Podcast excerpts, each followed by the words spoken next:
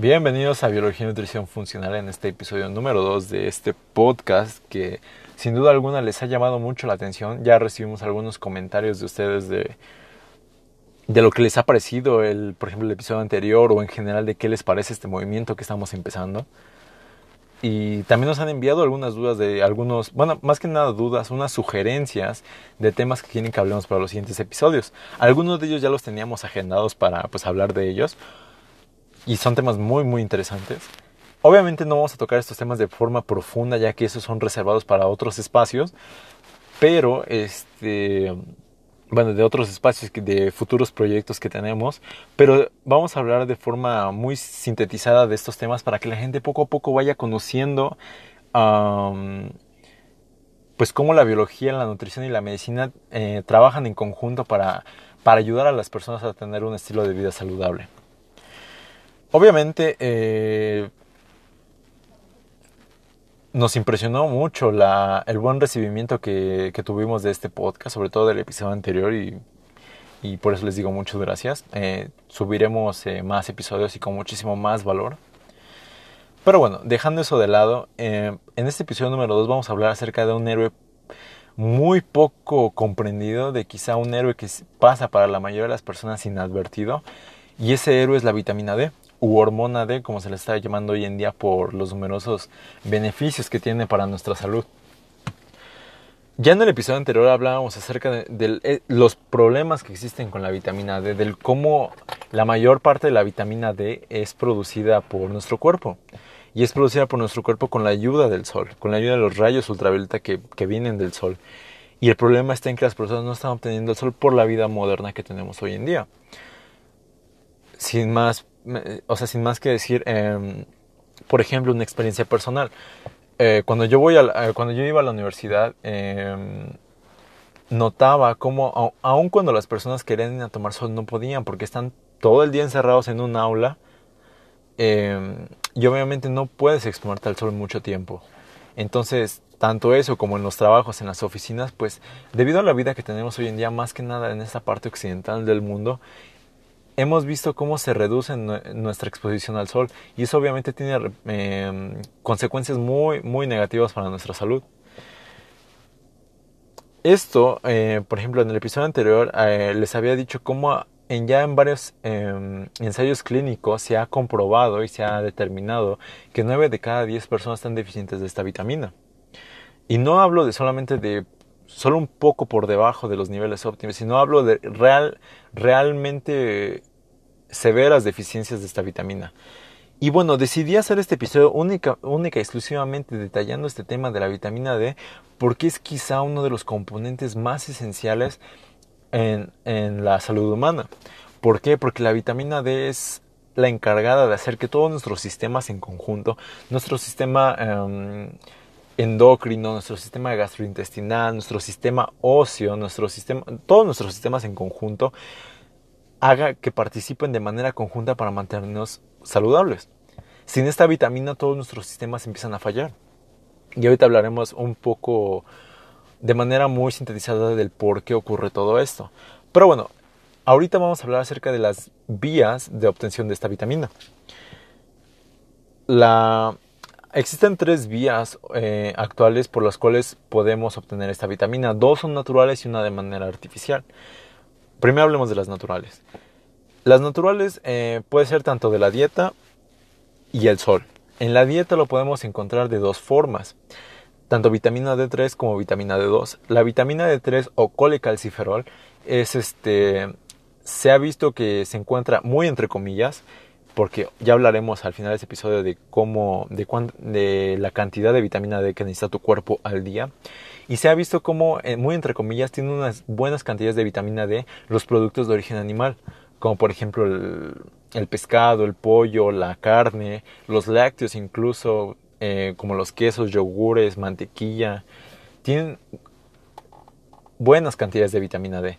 Ahora, hablando de la vitamina D2 o ergocalciferol, es encontrado, es una molécula derivada del colesterol que está presente en algunas plantas que también eh, consumimos como por ejemplo la espinaca, los espárragos, eh, los ejotes, muchas, muchas plantas. Entonces, em, esas son las vías naturales y aparte la del sol, que obviamente eso no me cansaré de repetirlo. El sol es muy importante ya que es la fuente principal de donde, obtenemos esta vitamina u hormona D. Y bueno, de manera sintética la podemos eh, obtener por medio de suplementos, como la mayoría de vitaminas hoy en día. Pero bueno, ya hablaremos también en otro episodio de cómo quizá consumir vitaminas y, por ejemplo, omega 6, omega 9 y este tipo de nutrientes quizás no sea lo mejor de todo consumirlos de manera artificial. Pero bueno, dejando de lado eso, eh, en una farmacia tú puedes comprar tus suplementos de vitamina D y obviamente ahí va a variar tanto el precio como la cantidad de unidades que, que posee una sola tableta, que pueden ir desde 100 unidades hasta 10.000 unidades incluso. Obviamente ya depende de tu presupuesto y, del, y de la cantidad que necesites, eh, pues saber cuál es la que mejor, la que más te conviene. Ah, hablaremos también de manera muy, de una forma muy resumida el cómo se produce la vitamina D en nuestro cuerpo, de cómo el sol eh, participa de manera activa en la producción de esta vitamina en nuestro cuerpo. Y bueno, todo empieza, eh, como ya lo venía mencionando, con los rayos ultravioleta. Los rayos ultravioleta, al momento de que entran en contacto con nuestra piel cuando nos exponemos al sol, nuestra piel desprende una, una, molécula derivada del colesterol que es la 7-dihidrocolesterol, me parece. Obviamente las moléculas y todo eso quizá no es muy importante que se lo aprendan o así. Yo creo que es más importante la función, pero ahorita nada más lo estoy dando como para que vayan entendiendo un poco más de cerca, por decirlo de manera más microscópica, más molecular, de qué es lo que está ocurriendo cuando nos exponemos al sol. Pero bueno, en el momento en el que se desprende esa molécula de colesterol y por medio de los rayos ultravioleta, esta molécula se transforma a colecalciferol, que es la vitamina D3. La cosa está en que esta vitamina todavía no es funcional biológicamente. ¿Qué quiere decir esto? Quiere decir que todavía no puede realizar ninguna función en el organismo. Necesita pasar de, por otros procesos para que se vuelva una vitamina D3 activa. Posteriormente, cuando eh, ocurre todo esto en la piel, esta vitamina se va al hígado y por medio de una hidroxilasa, que es una enzima, eh, sufre otra transformación esta, esta molécula y se transforma en 25 hidroxicolecalciferol.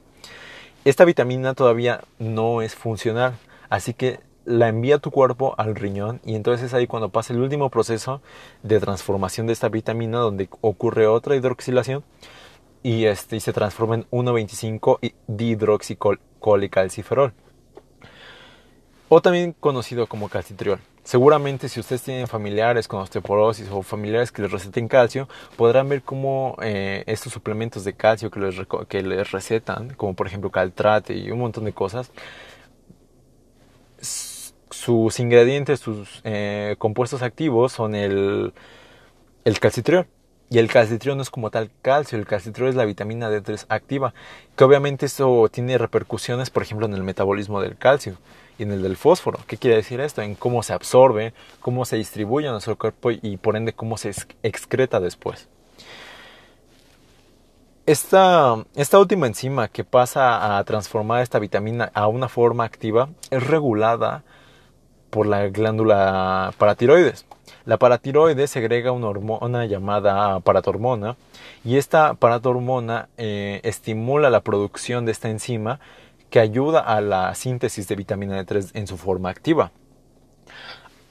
Quise hacer este paréntesis y, quise añadir esta información porque quiero que eh, tengan en cuenta el cómo, cómo necesitamos de todos nuestros sistemas bueno, que todos nuestros sistemas trabajen de forma óptima para que se pueda dar toda esta serie de, de cambios moleculares y esta, y esta, y esta síntesis de, de, vitaminas y minerales.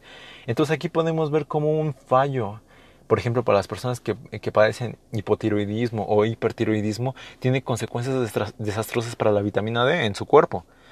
Por ejemplo, como les venía ya mencionando, la vitamina D3 ayuda al metabolismo del calcio y del fósforo. Esto es importante ya que este metabolismo del calcio y del fósforo actúa en nuestros huesos, en las células de los osteoblastos. Entonces, ¿qué podemos deducir de todo esto? Se ha visto, y obviamente por simple sentido común, se ha visto cómo las personas que padecen hipertiroidismo o hipotiroidismo, al momento de no regular bien esta síntesis de vitamina D3, son más propensos, y obviamente se ha, se ha visto cómo las personas con este tipo de padecimientos presentan casos graves incluso de osteoporosis. ¿Por qué? Porque no metabolizan bien el calcio, no absorben el calcio en su cuerpo. ¿Por qué? Porque la vitamina D3 no es sintetizada de manera correcta. Entonces estas personas, a pesar de que puedan tomar 20.000 horas de sol, eh, puedan tomar la, mejor suplementación de esta vitamina, su cuerpo no la llega a absorber porque... Em, por esto, porque su glándula paratiroidea está pues dañada. Entonces, quise hacer este paréntesis para que nos diéramos cuenta cómo todos los sistemas de nuestro cuerpo tienen que trabajar de manera óptima y en conjunto para que pues el cuerpo se mantenga saludable, porque ya vimos cómo, cómo si falla un sistema, pues fallan todos los demás. Entonces, quise hacer este paréntesis para que, pues, más que nada para cuestionarnos eso y para que, pues, hiciéramos, em, pues eso, para que tomáramos en cuenta cómo, cómo funciona nuestro cuerpo. Obviamente esta, esta vitamina es una vitamina liposoluble, ¿qué quiere decir esto? Que no le gusta la que, que, no le gusta el agua y que le gusta la grasa. Entonces, normalmente para que nuestra, para que esta vitamina viaje eh, en la sangre, porque la sangre es mayormente agua, para que esta vitamina viaje por la sangre es necesario que, que la acarree eh, o que la lleve otra proteína, que en este caso es la proteína DBP. ¿Por qué es importante que la vitamina D recorra todo nuestro sistema circulatorio y que se vaya por la sangre para que pueda llegar a otros tejidos? para que pueda llegar a otras células y para que cumplan su función en, esos tejidos. Más adelante veremos cómo esta vitamina D, aparte de los huesos, tiene receptores celulares tanto en el páncreas como en nuestras em, células de nuestros aparatos reproductores, en nuestro, en nuestro cerebro, en las células de nuestro cerebro, en nuestro sistema inmune incluso. Vemos cómo existen esos receptores de vitamina D y cómo, y cómo esta vitamina este, puede eh, darle ciertas funciones específicas a estos sistemas para que actúen de manera, eh, de manera óptima. Bueno, eh, hay dos formas en las cuales este, esta vitamina D actúa en el cuerpo y, las dos formas son de una forma genómica y no genómica. La que más se ha estudiado es la, manera en la que se expresan nuestros genes. Ya había hablado en el episodio anterior de cómo la epigenética o la expresión de nuestros genes es determinada por los estímulos del exterior, que en este caso estamos hablando de eso porque estamos hablando del sol, y también de lo, de lo que consumimos en la comida. Pero bueno, eh, hablando de la vía genómica de, cómo, de cómo funciona la vitamina D, la vitamina D entra a la célula por medio de unos receptores o por medio de bombas de sodio y potasio y entra al núcleo de la célula. Al momento en el que entra al núcleo de la célula se une a un receptor que es el propio de la vitamina D. Posteriormente, cuando se une en este complejo, bueno, este receptor y la vitamina, se vuelve a unir a otro receptor que es el del ácido retinoico. Y ustedes se preguntarán, ¿para qué sirve toda esta, toda esta unión de, de receptores y de la vitamina? Bueno, pues sirve para que a nivel eh, genético en nuestro ADN se puedan este, expresar ciertas proteínas. Y estas proteínas van a ser de vital importancia para para todas estas funciones que lleva a cabo la vitamina D, como por ejemplo la, el metabolismo del, calcio y del fósforo, el hecho de que nuestra, al momento de que absorbemos la vitamina se vaya a nuestra sangre, en el modo en el que afecta a nuestro sistema endocrino y pues un montón de cosas más. Entonces, la vía genómica es aquella por la cual nosotros producimos proteínas, expresamos proteínas gracias a esta vitamina que nos ayudan a, tener un mejor funcionamiento de nuestro cuerpo. También existe una vía no genómica. ¿Qué quiere decir esto? Que la vitamina entra a nuestra célula y se une a otros receptores que no están en el núcleo y que obviamente generan otro tipo de moléculas de una forma más instantánea y que no requiere entrar al ADN, por así decirlo, y por ejemplo, un, buen ejemplo es la fosfolipasa C, que se ha visto que tiene eh, eh, una, una función importante en el metabolismo del calcio intracelular. ¿Para qué sirve esto, por ejemplo, para la contracción muscular? Entonces vamos viendo cómo, cómo, a lo largo de este podcast hemos estado viendo cómo la vitamina D se relaciona con todos nuestros sistemas, cómo en todo lo que hacemos, por ejemplo, en la contracción muscular, en nuestras hormonas, en qué tan felices estamos, en nuestra salud incluso eh, a nivel cerebral y en, nuestro, en nuestra salud en los huesos, todo eso está determinado por la vitamina D.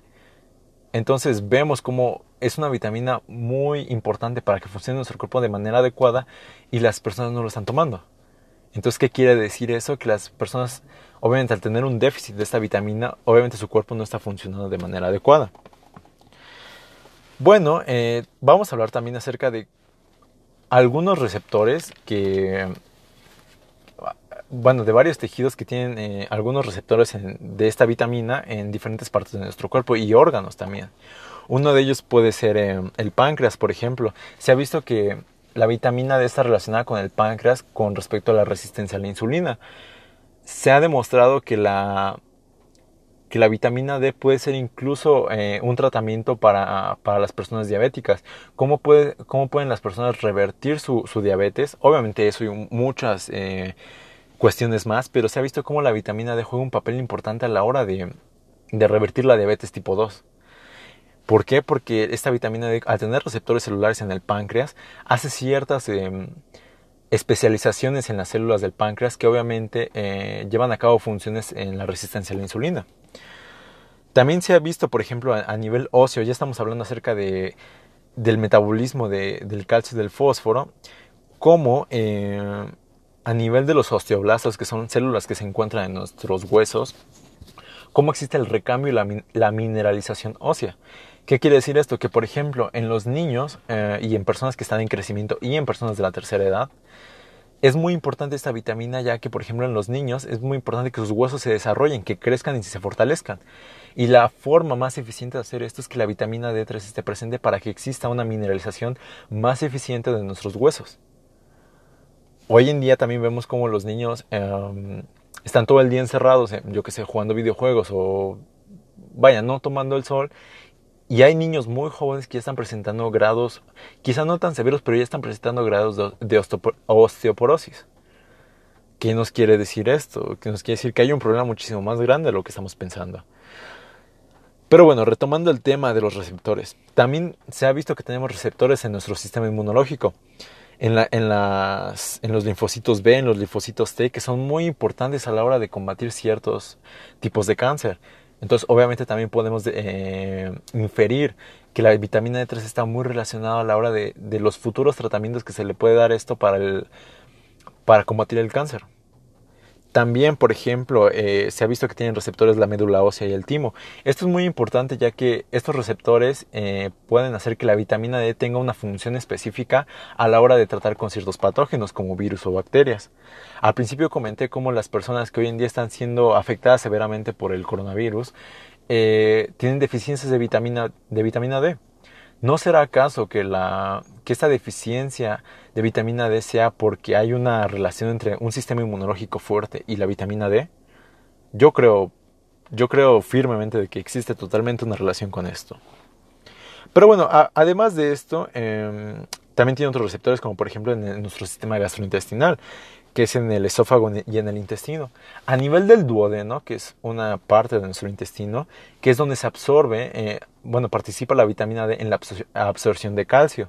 Y como obviamente esto ya, ya lo mencionamos en el sentido de que el calcio es muy importante, que exista un metabolismo adecuado y eficiente de, de este guion para que, por ejemplo, se liberen correctamente los neurotransmisores, para que exista eh, la liberación, bueno, la síntesis de ciertas hormonas como la testosterona, algunos, este, como la ergosterona y, un montón de hormonas más, dopamina, serotonina, cosas que, hormonas que requieren de esta vitamina para, bueno, más bien hormonas que requieren del calcio para que sean sintetizadas de manera adecuada. Obviamente, de, las, em, de los sistemas más importantes de los cuales requiere una vitamina D es el sistema gastrointestinal, porque obviamente la, el calcio está presente en todo. Em, e, en todas las funciones de nuestro cuerpo y obviamente un déficit de calcio o una mala absorción de calcio eh, obviamente precede a, a numerosas enfermedades y a numerosas inflamaciones en todo nuestro cuerpo. Obviamente eh, en nuestro cerebro también hay receptores que por ejemplo, en las neuronas existen receptores de vitamina D que ayudan a la, a la neurogénesis. Hoy en día se cree que no se pueden regenerar neuronas, pero se ha visto en numerosos estudios y enseños clínicos cómo este, la generación de nuevas neuronas es posible. Antes se creía que no era posible, pero hoy en día es posible y se cree que la vitamina D tiene un papel fundamental a la hora de la neurogénesis. a la hora de eh, producir nuevas, que tu cuerpo produzca nuevas neuronas y así evitar enfermedades neurodegenerativas. Ahora sí, eh, creo que nos estamos pasando un poco con el tiempo, pero creo que es muy importante tratar estos temas y el cómo se va a relacionar. Yo creo que lo más importante y la lección más importante que puedes llevar de este episodio es cómo una cosa tan simple puede afectar todo tu sistema, así como una molécula tan simple puede, puede definir qué tan saludable puedes estar en un futuro o no. Ya hemos visto cómo las personas que hoy en día están sufriendo por por ejemplo, a causa del coronavirus, enfermedades incluso crónicas como la diabetes, hipertensión, eh, de, neurodegenerativas y entre muchas otras, se ven afectados por una deficiencia de esta vitamina. ¿Y cómo puedes evitar, evitar y prevenir estas enfermedades teniendo una dosis adecuada en sangre de esta vitamina? Así de simple. Yo creo que lo que más importante que puedo sacar de este episodio es cómo el obtener esta vitamina es quizá lo más vital para tener un estilo de vida saludable y así poder prevenir un montón de patologías. Pero bueno, hablemos ahora sí de las dosis. Hay mucha controversia con respecto a las dosis que tienes que consumir de vitamina D. Hay médicos, eh, sobre todo que no están del todo actualizados, que te dicen que la cantidad correcta de, de vitamina D, sobre todo en adultos, que hay que tomar es entre 1000 a 2500 unidades por día. Se ha comprobado que la cantidad de vitamina D que tienes que consumir diariamente es por encima de las 8000 unidades, es decir, tres veces más de lo que te está recomendando tu médico. Entonces, em, yo la recomiendo, obviamente como les mencioné al principio, es mejor que lo consulte con su médico, pero según muchísimos estudios se ha comprobado que la dosis diaria recomendada de vitamina D que puede que tiene que tomar una persona es 10.000 unidades, 8.000 a 10.000 unidades. En las farmacias podrás encontrar numerosos suplementos que van desde, les digo, 1.000 unidades hasta las 10.000. De preferencia, les recomiendo que compren las de 10.000, ya que obviamente eso es pues la cantidad eh, necesaria que tu cuerpo necesita. Obviamente, si, si, quieres aumentar y potenciar todo esto más de la vitamina D, también es muy importante que salgas al sol. De, de preferencia las de 9 a 3 de la tarde, o sea, de 9 de la mañana a 3 de la tarde porque es muy importante que tu cuerpo produzca esta hormona, ya que es como la forma más natural y más eficiente en la que tu cuerpo va a absorber esta, esta vitamina o esta hormona. Las dosis, bueno, les digo, van em, dependiendo de acuerdo al peso de la persona y, a la edad de las personas y también si, si padece de alguna enfermedad, las dosis van a cambiar. Una cosa que también se me estaba olvidando y que creo que también es muy importante eh, mencionar es de que la vitamina D eh, funciona como una modulación de la inflamación. Si se lo ponen a pensar, y esto es un tema que trataremos después, pero la vitamina D, eh,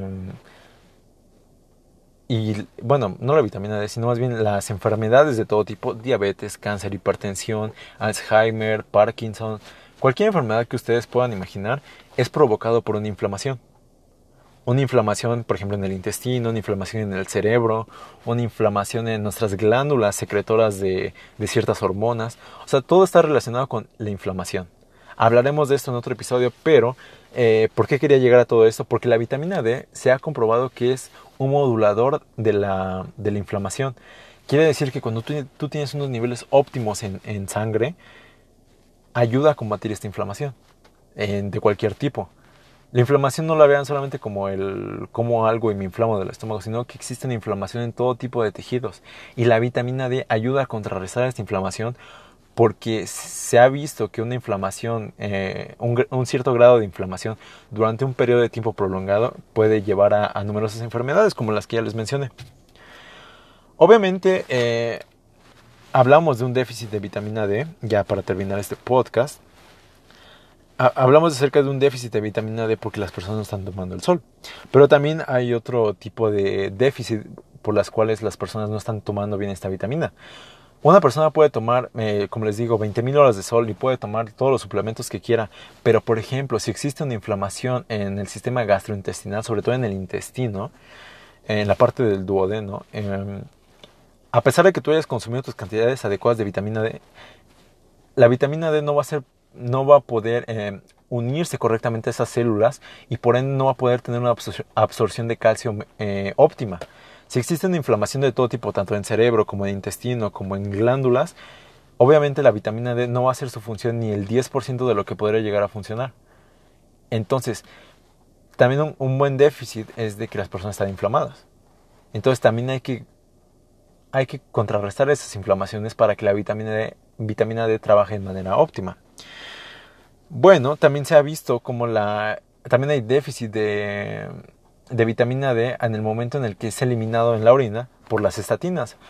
Para quien no conozca las estatinas, las estatinas son, esas, eh, son esos medicamentos que le recetan a las personas que, por ejemplo, tienen ah, aumentos en, sus niveles de colesterol. Para contrarrestar esos niveles altos de colesterol, los médicos recomiendan estatinas, que son obviamente eh, medicamentos que contrarrestan esos niveles altos grasa, de grasa en el cuerpo.